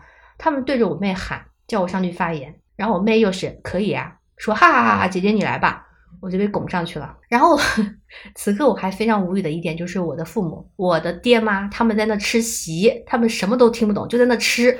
然后这个 婚礼呢，食物很好吃，但是他上菜上菜是，嗯，我这个我之前没有，我在美国参加别人婚礼我没有见过啊。他们是两道菜交叉上，就是比如有呃什么鸭腿和烤三文鱼。然后上菜的时候，我爸面前是三文鱼，我妈面前是鸭腿，就这样隔隔一个隔一个这样上。所以我爸妈呢，他们两个就吃一吃自己的，然后再交换盘子吃吃对方的。哦，我真的惊呆了，就是总共四五道菜，每道他们都这样。就是你看两个穿的非常正式的中国的中老年人在那一直交换盘子、低头吃饭，完全不听别的。然后你问他们呢，他就说我听不懂啊，我就吃啊。所以。我被拱出去的时候，我爸在拿那个刀叉切肉啊，就完全不知道发生了什么。然后他很惊讶的看我站起来，就说：“你去干嘛？” 然后我就很烦，我说：“这些人就没有一个能帮忙的。”然后我就逼不得已去了嘛。就是用了我的社交面具啊，讲了一些讲了一些漂亮的话吧，心里骂骂咧咧的。然后舅舅妈就觉得很有面子啊，就是很满意啊。然后后面呢，又就是我已经麻木了，就被迫参加了一些呃各种游戏环节吧，就是什么那个回答问题啦，什么要说谁是从最远的地方来这种抢答，说什么距距离最远代表最爱哦。然后最后是我跟那个多伦多大姐，就是 伊朗大姐，我们俩差不多嘛，嗯，就我们俩胜出。哎，反正这个婚礼真的搞得蛮大的，然后也蛮晚的，就是十一点多，因为后面都在跳舞。这点他们伊朗人跟西方人一样，很喜欢跳舞，不像我们中国人就爱吃席，吃完了就想走。哎，然后呢，这个婚礼结束，我以为又没事了，包括我舅他们也是一种完成了一个任务那种感觉。结果第二天，呃，男方家那边就伊朗人突然来了一个互访的环节。就是邀请我们去他们的住处做客，然后第二天要到我们这来。就说实话，我觉得已经非常的简约了，因为语言不通，距离那么远，就是这些这两个亲家以后可能不会有什么来往的，对吧？各自还很有架子嘛。但就这样，我还一堆抓马，这个我就不说细节了。反正我就是当了两天翻译，就是我跟我妹当中文的翻译，然后那个多伦多大姐和呃我的那个表妹夫他们是波斯语的翻译。哦，整个情况如同联合国会议，我人生中也是第一次遇到这种，就一般没有这么长久的一个三方语言的这个翻译吧。然后长辈们就是很局促啊，因为他们听不懂，他们就大多数情况只能傻笑，然后笑着笑着，眼神呆滞。我觉得，哎，其实也挺好，因为我们翻译是选择性翻译，就是啊，那个氛围是我们讲英语的可能会聊天，然后会告知他们在说什么。所以，像我舅妈，她有很多抱怨是传不到亲家耳里的。然后，我妈也是很搞笑啊。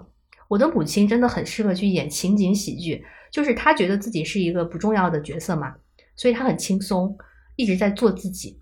她去伊朗人家做客的时候，很大方，就在那边评论别人的花瓶，吃人家的点心，然后很自然的就在那念，就是他会咬一口那个点心，说：“哎呦，这个好难吃哟，哎，这个什么东西啊？哎呦，黑不拉几的。”就一直在讲哦，然后伊朗人听不懂嘛，他就会微笑着看着我，然后我就很尬笑，我就说，我说他说这个东西好吃，我的天呐，我都觉得我都觉得好尴尬，然后我就跟我妈讲，你能不能就是收着一点？哎，反正画面是非常的搞笑，然后到后面，嗯，就还会聊到一些就是彼此文化里的称谓，就真的很不熟。他们两家也是，就说婚礼前几天才第一次见面。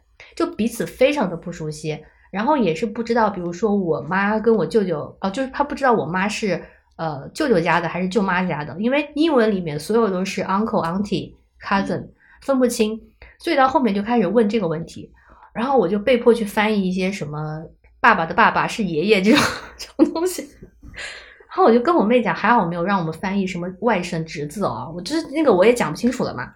哎，就一切的一切，那两天都是很很特别吧？就是用那个那个，有的人的这个评价就是说太见世面了，一般家庭 看不到这些东西。然后我也觉得很有趣，我们家真的可以拍电影哦。你像我的这个 cousin，我有成年的，我有三个。我上次已经讲了一个那个我哥，这个又讲了一个我表妹，对吧？我我觉得他们每个人都好精彩哦。哦，然后还有个事情可以分享，也是我觉得一般家庭看不到的，就是那个呃，大家都知道嘛，这个中伊两国现在是比较友好，对吧？然后美国是共同的敌人，所以我预想到了，就是那个伊朗的老爹，我表妹的公公，他肯定会对我很好奇。果然呢，就是第二天来访的时候，他开始问我一些问题，就忍不住问，然后他让那个多伦多的大姐帮忙翻译。但我知道，其实他们这种家庭就是子女都分布在海外，然后本身他们是信巴哈伊教的，就是比较开明的那种伊朗家庭。可是这个老爹呢，他也是这个中年男子呀，他是很 感兴趣这个政治话题的，然后他就看了很多新闻，所以他来考证，就是一直在问我什么呃经济的问题呀，什么失业率呀，就是他是一个看着一本正经、不苟言笑的小老头，就很伊朗，长得非常伊朗，你一看他觉得就是伊朗人。前几天他都没说话哦，就是他不会跟主动跟你讲话，但是那两天他忍不住了，他就来问我美国的情况，然后聊到后来呢，他们几个人就说了一个什么东西，就笑起来了。然后多伦多大姐就跟我说，呃，他们在聊前几天在伊朗看了一个新闻，说拜登在一个活动上面当场放屁，然后 多伦多大姐就自己翻译到最后的时候说了一句，说伊朗的新闻现在都在放这些吗？然后我就说那我也不知道啊，但是他太老了，就是一天到晚摔倒，然后讲话都要睡觉，他放屁也不意外嘛，就是美国要完蛋了嘛，对吧？我就跟他们讲啊，哎，反正觉得也是很有趣，就是明明我们这两家是中医联姻，对吧？但是他们完全不问也不聊对方的国家哦，他们一起在问美国，然后在骂美国，嗯，很有趣。然后对，这这几天大概有五天吧，就前五天都在做这些事情，然后到最后一顿饭吃完，我就觉得哦，这个婚礼真的结束了。反正最后总结呢，就是大家没事不要办婚礼，啊，这太麻烦了。真的，我本来对这个东西就不是很感冒，然后现在更是觉得，你要结婚就去领个证就好了，然后小范围吃个饭就好了。而且我也是深刻的觉得，我们这代独生子女很孤单。我不是说要追求那种伊朗大家庭，但是我这次真的是好累。就别人都以为我是亲姐姐，但其实我是 cousin，就是外国人眼里 cousin 是不是那么亲的？但我们这边就是我大概解释了十几次吧，就是我说我们这代人就是 cousin 等于是 兄弟姐妹嘛，你没办法。然后我被迫去讲一些什么我妹小时候的故事，那种故事其实都是兄弟姐妹之间发生的，但我们对吧？你们也知道，就是小时候你只能跟你的呃这些堂表的兄弟姐妹在一起玩呐、哎，反正就是当姐姐很辛苦。我真的跟我妹说，就是你不要再结婚了，就就一次就好了。河豚本期看世界这个环节相当丰富，嗯，嗯，还没讲到旅游观光呢。我们就完全插不上话了，已经。是啊，我自己都觉得，就是一般人家庭看不到 嗯，嗯，然后也很好啦，因为我我去之前我就说嘛，我们家其实很基本上不太不太会有人结婚嘛。那我觉得就他会结婚吧，也应该去参加一下了。然后弄下来了，不就挺好的吗？哎，反正他们两个现在也是把这事情给办了，给家里一个交代之后，就过自己日子了。然后我舅舅妈也是这两天吧，他们也回国了，所以就没啦，就自己还是继续过自己的日子，挺好的。为他们感到欣慰，但是就是说人跟人真的不一样嘛，我是受不了。然后旅游观光的部分还要说吗？还是留到下次说呢？因为也没有什么太呃特别的，没有去玩很多的景点啦，就是有自驾游。然后我本人对澳洲也比较熟悉，所以我呃没有觉得到了一个新地方，我是有一种很自在的感觉。就你也不能说回来了，但是有一种。很多事情你是找回熟悉的感觉，嗯，然后我也有几个不同的感受吧，就是跟以前七八年前不一样的啊。首先就是我发现泰国人好多，就是一直以来东南亚的人喜欢去澳洲嘛，但之前我看到比较多的就是马来西亚和新加坡的，这次我发现泰国人太多了，就好像一下子他们都去澳洲了。然后还有韩国人，韩国人现在是全世界都有，因为韩国国内也是。卷到待不下去，所以他们也是到处去移民吧。嗯，然后还有就是我深刻感受到这次，我深刻感受到澳洲口音。哎，我觉得自己真的长大了。就以前刚出国的时候，是你能听懂英语就不错了，你没有精力去分辨口音。然后后来慢慢的就是能感觉到很多呃移民的口音，比如说马来西亚人讲英语有他们的口音。印度人有印度口音，但是对于英语母语的人，我小时候是觉得听起来差不多哎，因为他们讲话很流畅。对，除非英国人那种，你能听出来吗？但是澳洲口音也不像英国那么重，就是它介于美国跟英国之间的哦。但是这次我飞机一落地，遇到那个机场工作人员，他一讲话我就想笑，就是明显感觉到就是那种 it's so Aussie，就是 我一直打比方说。啊，就是这个没有歧视的意思。我在澳洲的时候，我也被人家讲，就是澳洲口音像中文里的河南话或者山东话吧，就因为它发音非常浓厚。然后我这次觉得更是很有趣，因为我这个人有一点入乡，喜欢入乡随俗。我这次刚好是在洛杉矶飞的嘛，然后我每次到加州，我大概晃半天，我就会被加州人影响，开始变成一种那个 Valley Girl 的 口音，有点夹，然后就导致到澳洲的前两天我没转变过来。比如我去买东西的时候，包括跟那个伊朗妹夫讲话，她的口音也很重。就我们讲话，我都会觉得彼此在憋笑，就是有点像一个嗯、广东人，或者是或者你觉得港台腔好了，去什么呃河南的洛阳玩，然后买东西的时候，双方讲话一听就知道不是本地人，就是发音跟用词太不一样了。然后我我就问问问东西的时候，我会很习惯性的我会说 I was wondering 什么什么的，但澳洲人不太这么讲啊，他也不是不说就不太讲，然后他们会愣一下，然后还有就是他们的一些词，呃，我们我现在是不太用的，就这些东西要适应，我觉得很好玩呐、但其实就很像你讲中文，你从北方到南方，你可能有两天你也要去就是熟悉一下那个词嘛。然后有一天 还搞了一个乌龙，就是我在商场结账的时候，那个收银的那个小哥，他憋笑很明显，然后就导致啊，如果你不太懂英语的话，你看那个画面有点奇怪，就是我们两个结了个账，但是我们两个都在笑，就有点暧昧。然后我就赶紧解释，我说他是肯定听说我不是本地人，而且到后面，呃，我就开始模仿他们啦，就是尽量的，就是他们会把所有的 i 这个音发成 y，我就开始这样讲话，就是那种什么 like，他们会说 like，就是澳洲口音啊，很好玩。然后旅游就去了一个海滩嘛，然后嗯，那个海边是世界上最大的一片白海滩，就叫 Jervis Bay，就是离悉尼也不远啦，是一个看鲸鱼的圣地啊，鲸鱼的圣地，就是很常见到，不是那个小的鲸鱼，鲸鱼啊我给你们，标准翻译，海里的那个鲸鱼，啊，鲸鱼的那个身体。哦，我后来查了一下，就是那边的呢，都大概是座头鲸嗯啊。然后海边小镇嘛，就很悠闲。我们也是住 Airbnb，然后去海边十分钟吧，就一切很美啊。我就再次感叹，就是澳洲的海是 number one，没话说，对吧？富博啊，你记住了，就是以后东南亚的海、加勒比的海都不行。然后我发照片到朋友圈，然后我有美国的朋友就说，就说完蛋了，你回来要看不上佛罗里达的海了。我想说，我从来没有看上过佛罗里达的海，好吗？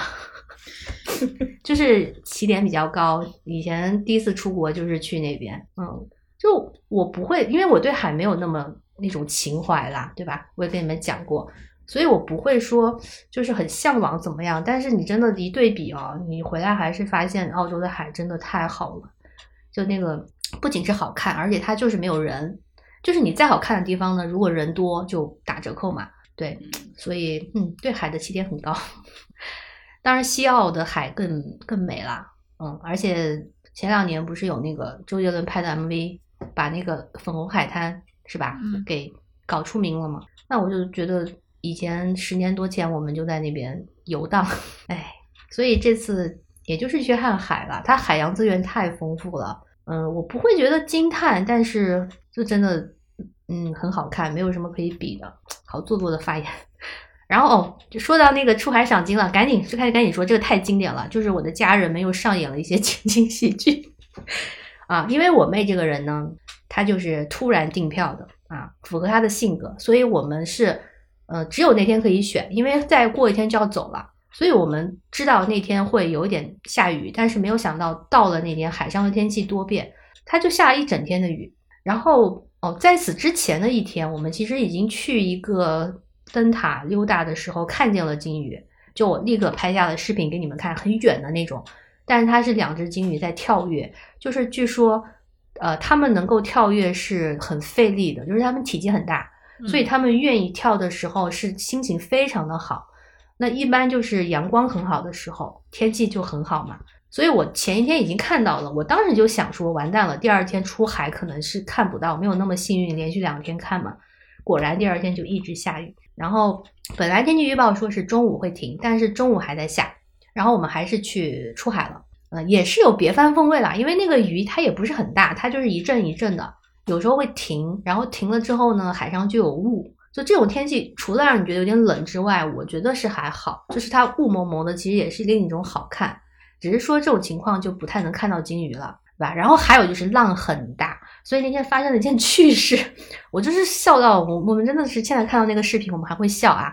就是我们可想而知的，就是长辈们都比较怕冷，所以我们我跟我妹就跟他们说，你们去楼下船舱坐着，然后我跟我妹在二楼的甲板上，然后开船没多久。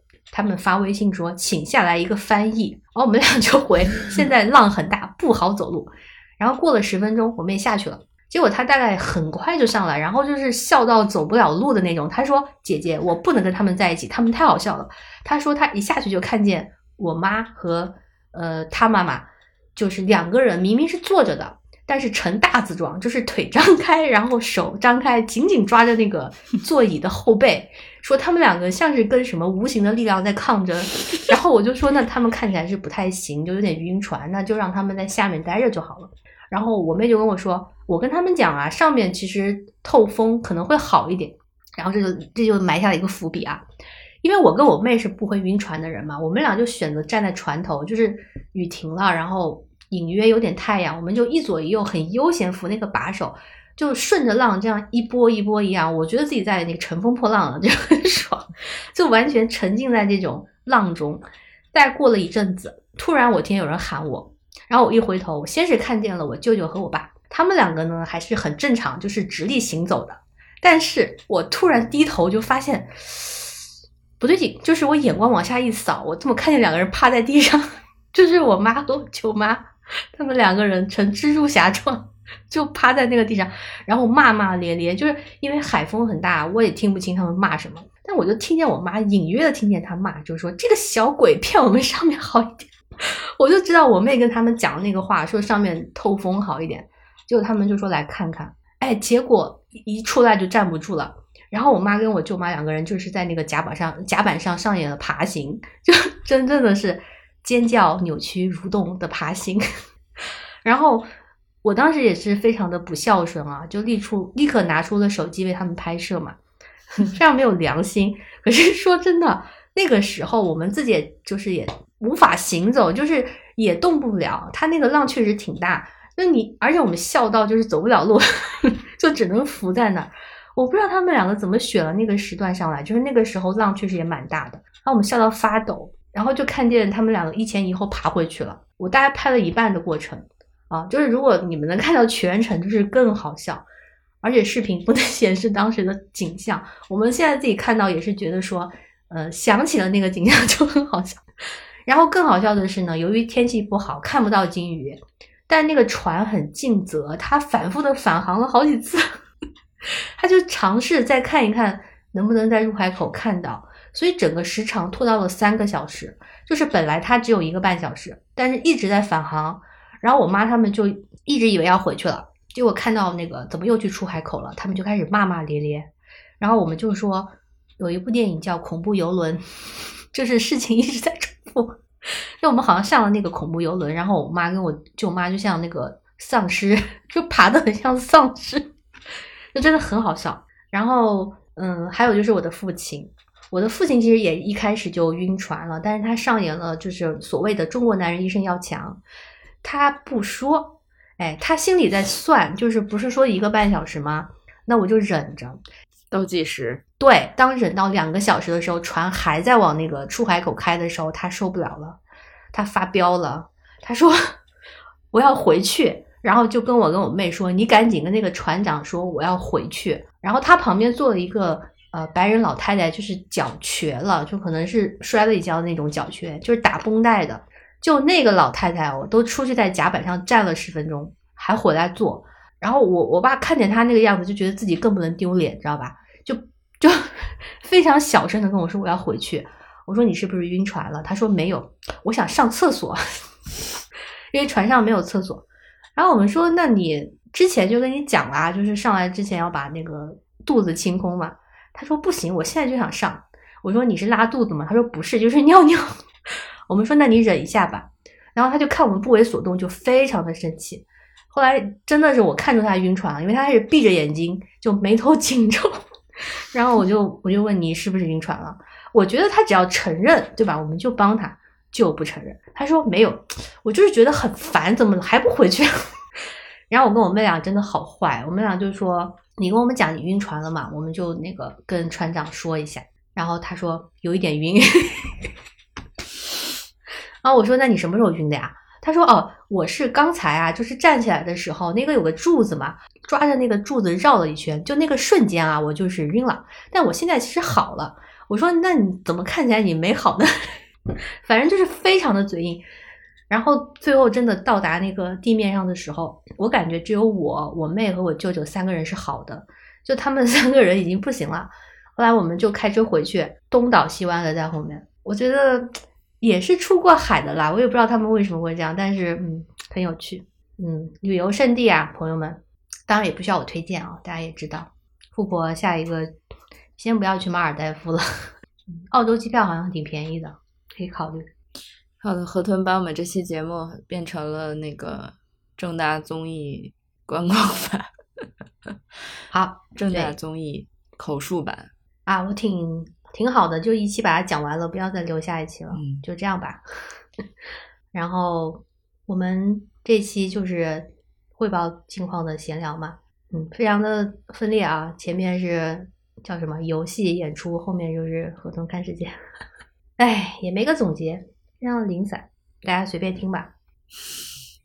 等到下一期可能又要聊回影视剧了。嗯，是吗？我最近都没有时间看游戏，也没有玩，整个整个繁忙。嗯，下周再说吧。对，我们下下一周可以讲这个部分。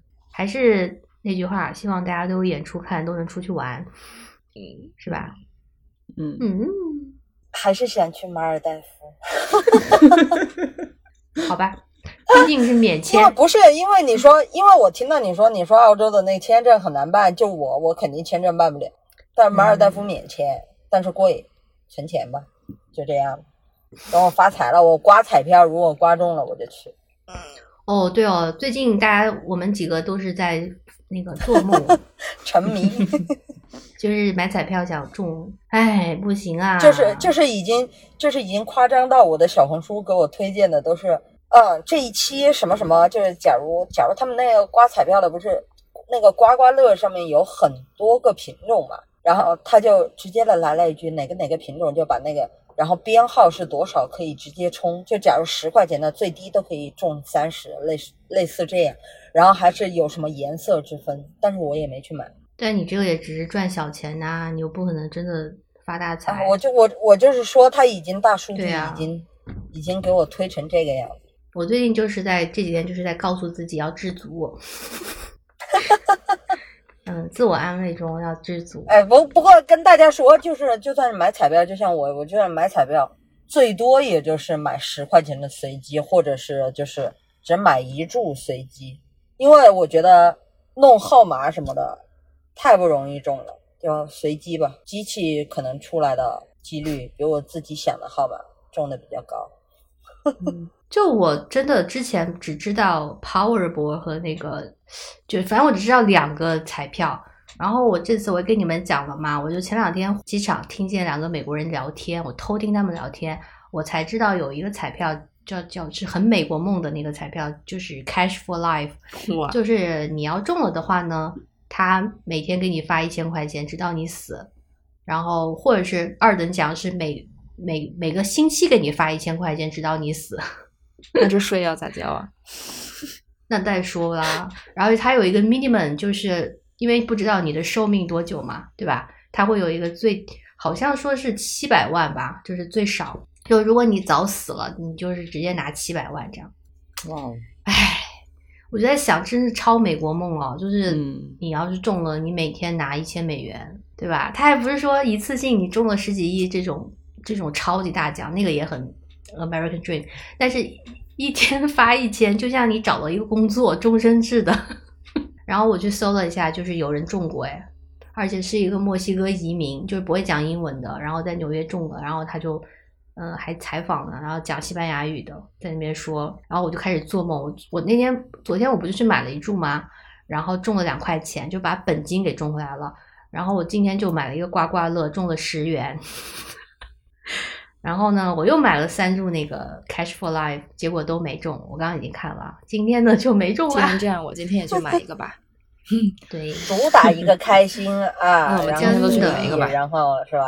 下周来汇报。对，平平复我们这个情绪的一个工具。然后过两天你你忘了，人总要有一点梦想哈，对，指不定呢，对吧？嗯，指不定呢，是吧？